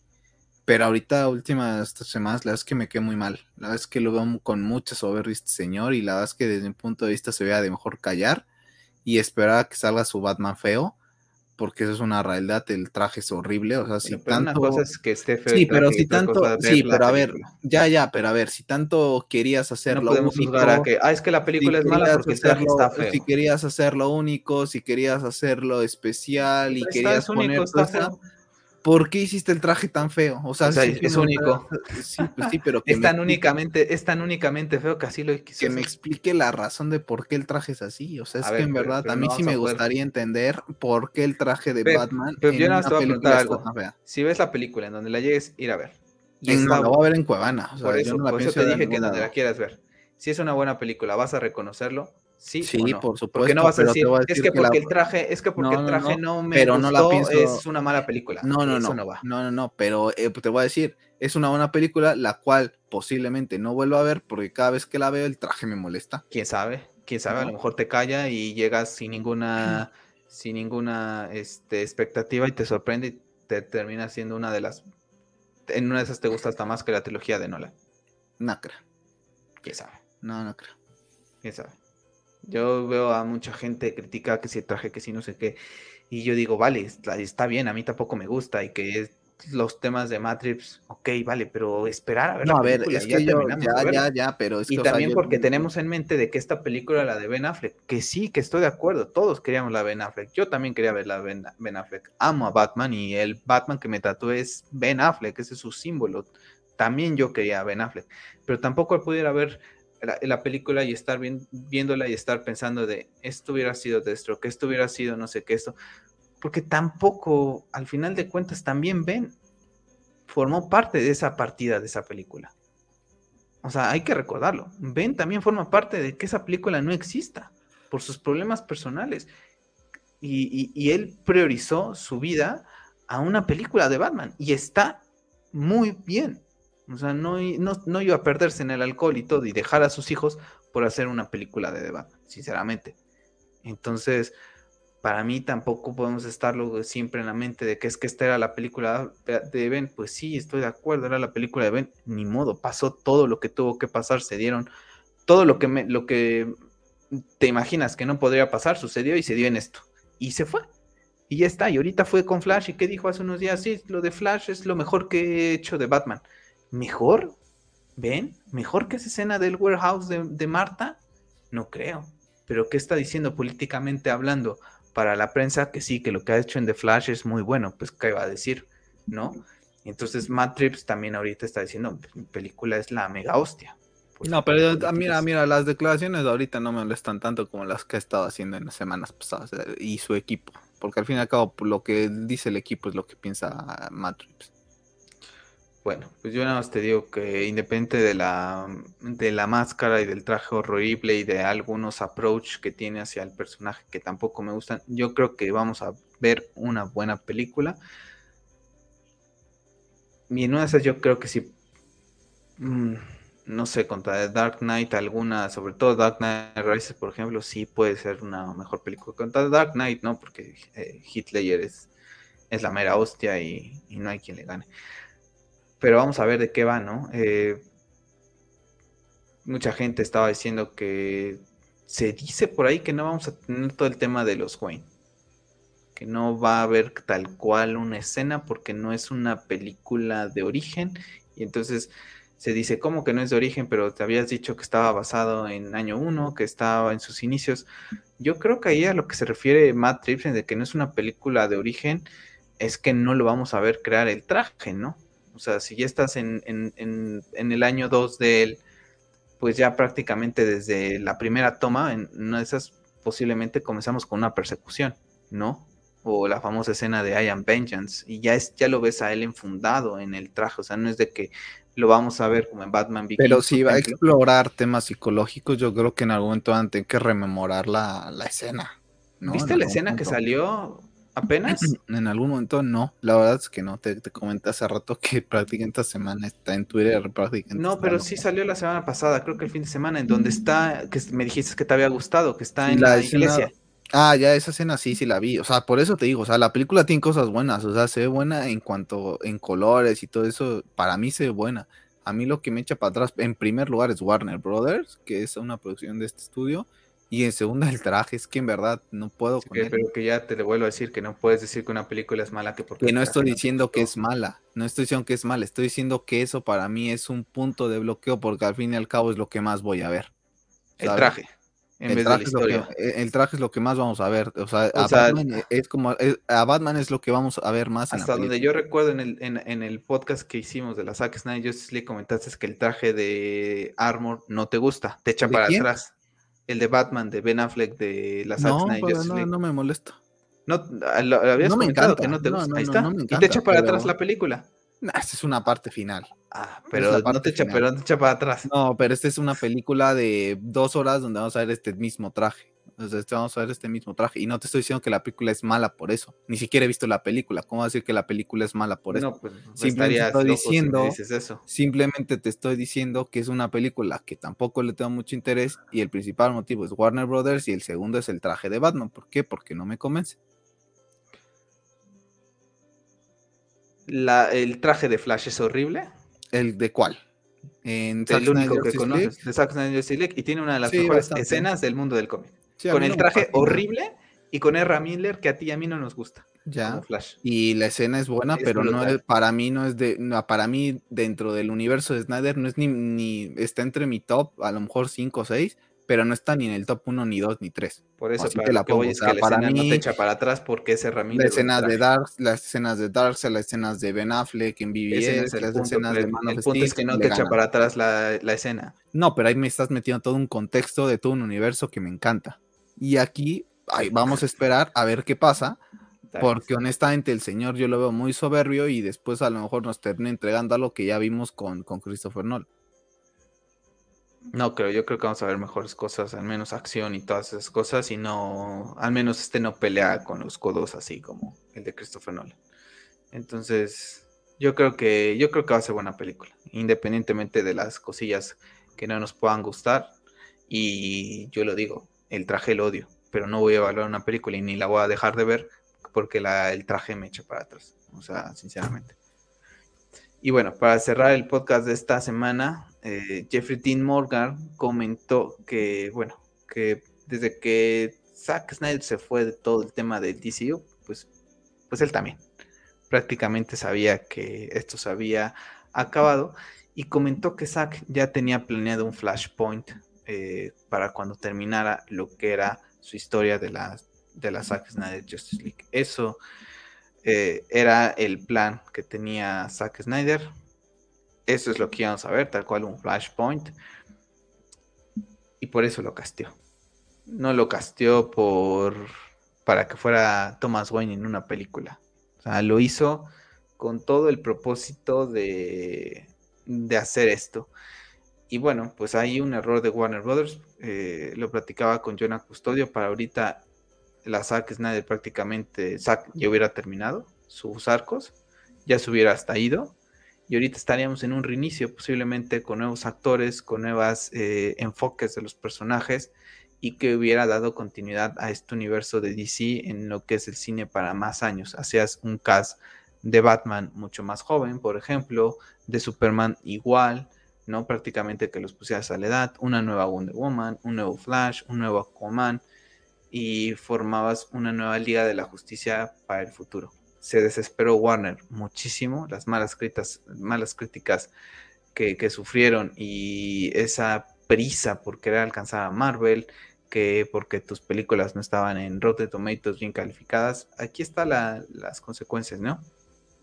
Una película de Flash que hoy salieron rumores que te van a meter un montón de cosas, eh, la muerte de o la ya ni sé si llamarlo muerte, pero la forma en que se deshacen del Batman convirtiéndose eh, en otro personaje como de DC de Flash, no, recuerdo el nombre, Michael Keaton con temas de la corte de los búhos, Sasha siendo la hija del Superman de, Matt, de, de eh, el otro Flash eh, Strong, y en, vez de que sería Reverse Flash, hay cosas y conceptos que dices, pues sí hubieran funcionado si los hubieras desarrollado. En una película de Flash de origen, que me metas toda esta información, si es verdad, o sea, estar de loco. Si hay gente que no entendió la escena de, de la pesadilla en BBS, imagínate, si todo lo que se liqueó y llega a pasar, pues van a salir todavía más confundidos y van a decir, ¿esto qué fue? ¿no? Entonces, tristemente, pues se desesperaron y pues quitaron un flashpoint que en verdad hubiera sido magnífico y creo que Jeffrey Dean Morgan como Thomas Wayne vestido de Batman hubiera sido, pero la hostia. Sí, la verdad es que cada vez que escuchamos todo el tema de lo que tenía planeado Zack, que inclusive ah, yo creo que a todos nos pasaba por la mente, ¿no? El hecho de que Jeffrey Dean Morgan se prestara para esto, es una escena de cinco minutos, creo que sabíamos con trasfondo de que podría venir algo más, ¿no? Para él. Entonces, bastante, es nada más de imaginarlo, la verdad es que es maravilloso, para la vez triste, ¿no? De que no pudieron tomar esa iniciativa de apostar por ellos mismos, de marcar su identidad y de hacer películas muy basadas en cómics, ¿no? Porque Creo que eso es lo que se olvida y lo hemos comentado en muchas ocasiones. Creo que las películas de cómics son todo menos de cómics, ¿no? Están muy dirigidas al, público en personal y métele un guiño por aquí, un guiño por acá, pero en realidad no están hechas con ese objetivo para complacer a esa gente, están hechas para ganar y generar mucho, mucho dinero. Y ahí es donde creo que se, se han equivocado, ¿no? Porque honestamente creo que ya llega un momento en que, en que molesta, lo hemos platicado tú y yo, hay una saturación de películas de superhéroes y honestamente en actualidad no hay una que te digas, wow, ¿sabes? O sea, están buenas y todo, pero yo ahorita si me dices, ¿qué prefieres ver? Spider-Man No Way Home o BBS, te voy a decir BBS, ¿no? Por ejemplo. Entonces, por más que esté muy buena, creo que las películas de Zack tienen algo, tienen algo especial y creo que todo lo que estaba planteando él para que se desarrollara, desarrollara en un futuro iba a ser magnífico, porque también lo hemos dicho, el Snyderverse no es que Zack sea el director de todo, ni que todo tenga que tomar eh, posesión, sino que simplemente él iba a sentar las bases y de ahí empezar a partir, ¿no? Y ahí empiezas a generar ese universo. Y como dices tú, yo habíamos pedido una película de Affleck, yo habíamos pedido una película de Jeffrey Dean Morgan, yo creo que ahorita eso hubiera tenido más coherencia, más sentido que lo que va a pasar con The Flash. Es que en verdad The Flash yo creo que la gente la va a ver por Michael Keaton y van a creer que es una película de Batman. O sea, honestamente yo creo que la gente va a decir, ¿y por qué se habrá llamado The Flash? Eso estoy seguro que alguna persona habrá, ah, va a hacer ese comentario. ¿Por qué se llama The Flash cuando vemos a dos Batman? O sea, es que van a decir eso, estoy segurísimo. Y una pena, porque es un personaje súper importante y que va a quedar ahí para tratar de manchar eh, todo el tema de, Snyder, nada más por una vendetta que es insostenible. Mira, aquí está el, para comentarlos bien los eh, temas de The Flash, porque lo leí hace rato, pero ahí medio confundí lo que te había dicho de, Ben Affleck. A ver, el villano es Red Dead. Eh, el Snyderverse existe, pero existe en otro universo. Supergirl es, es hija del Superman de Christopher Reeve, como había dicho. Batman de Ben Affleck no se transforma, yo había leído mal hace rato, muere en una pelea eh, contra Red Dead, que bueno, eh, al menos sería mejor que esa famosa muerte que decían que con el Batimóvil, que lo atropellaba. Entonces, pues al menos sería... Eso sería brutal. no, no, no, es que eso sería el colmo. O sea, matarlo así eh, si muere contra un Speedster, pues bueno, pues Pero al menos, y, esperemos que la escena esté buena. sí, o sea, que la buena es esa. Creo Snyder también hizo algún comentario sobre que el Snyderverse mm, se maneja, no recuerdo si fue. Sí, desde, hace, desde hace, años, desde el año pasado lo dijo que se manejaba con Grace Randolph. Es que a mí me acaba de aparecer ahorita, que dije, mira, a lo mejor con todo el boom que está ahorita saliendo de eso, a lo mejor seguramente, seguramente Grace Randolph lo puso por por esto mismo, porque el Snyderverse forma parte de otro universo y te está diciendo, ya ven, se los dije, ya ves que ahorita es fanático. No, es que no la sigo, me apareció porque alguien lo retuiteó. Eh, aparecerá en la película. Se fusiona el DCU y el 20th Century DC, que es Lucifer y Gotham, ¿no? Que forma, ya formarían parte de, Qué tontería, en verdad. O sea, es que en verdad yo veo una tontería toda. La escena post crédito sería Green Lantern, por fin. Y el nuevo universo sería la línea principal. Se mantendría Jason Momoa como Aquaman, Gal como Wonder Woman, Ezra Miller como Flash, Sasha como Supergirl, Leslie tomaría el manto de Batgirl y Michael Keaton como Batman, ¿no? Y posiblemente después Leslie queda exclusivamente como el personaje de la Batifamilia al frente. Entonces, esto es el futuro brillante que tenemos y que te digo yo, pues si Ben Affleck dice que es lo mejor que ha grabado, pues yo espero que su muerte esté buena, que sea para que digas que hasta se te sale una lagrimita, a pesar de que es el, Ben Affleck, de, el Batman de la Justice League de 2017, pero que digas, damn, sí vino a morir, ¿no? O sea, es que ya es un hecho, o sea, hay muchos rumores de que se va y prácticamente yo sí lo veo. Vino a despedirse del personaje porque ve que esto es puede que sea muy imposible, ¿no? Y al final de cuentas va a cumplir que 50 años, lo platicamos la semana pasada. Eh, Zack termina contrato hasta dentro de dos años, 2023 con Netflix. Los años pasan, lo hemos platicado tú y yo. El tema de la Zack Snyder Justice League no nada más es que venga Discovery y lo arme, ¿no? es ver que Gal Gadot esté disponible, que Jason Momoa esté disponible, que Henry esté disponible, que Ben esté disponible, que R esté disponible, que Ray Fisher esté disponible, que posiblemente sea el más accesible de todos ellos. Pero es difícil, o sea, es, difícil. Entonces, pues sí, esto, es lo que pinta. Ya lo habían platicado la otra vez, que esto es lo que pinta el universo de, de DC. Y bueno, pues ahí tenemos. Había otro, otro momento ahí que decían sobre el tema de que Michael Keaton con el tema de la corte de los búhos, algo de las crisis infinitas, nada más que ya no lo encontré ahorita. Es que, es que vamos a ver. Nada de pensarlo, la verdad es que hasta uno se, se molesta, la verdad es que cómo es que puedes hacer tanta tontería, o sea, es que en verdad es sorprendente cómo mezclan, cómo agarran todo y lo van a querer meter para tratar de alcanzar a Marvel con sus multiversos, cuando tu multiverso no tiene ni pies ni cabeza y cada cosa ha estado muy separada una de la otra, entonces como de, no tiene ningún sentido, o sea, meter Gotham, meter lo que sea, no le ningún sentido, es más, a mí creo que me molesta más, la verdad. Para, para alegrarte el fin de, del podcast. ¿Mande? Para que te alegres ya ahorita en el final del podcast mejor con, con Grogu. Ya. Sí, la verdad es que sí, la verdad es que prefiero ver eso. Decepcionante lo que hace DC con, con eso. Y pues sí, la Affleck, yo creo que sí es casi.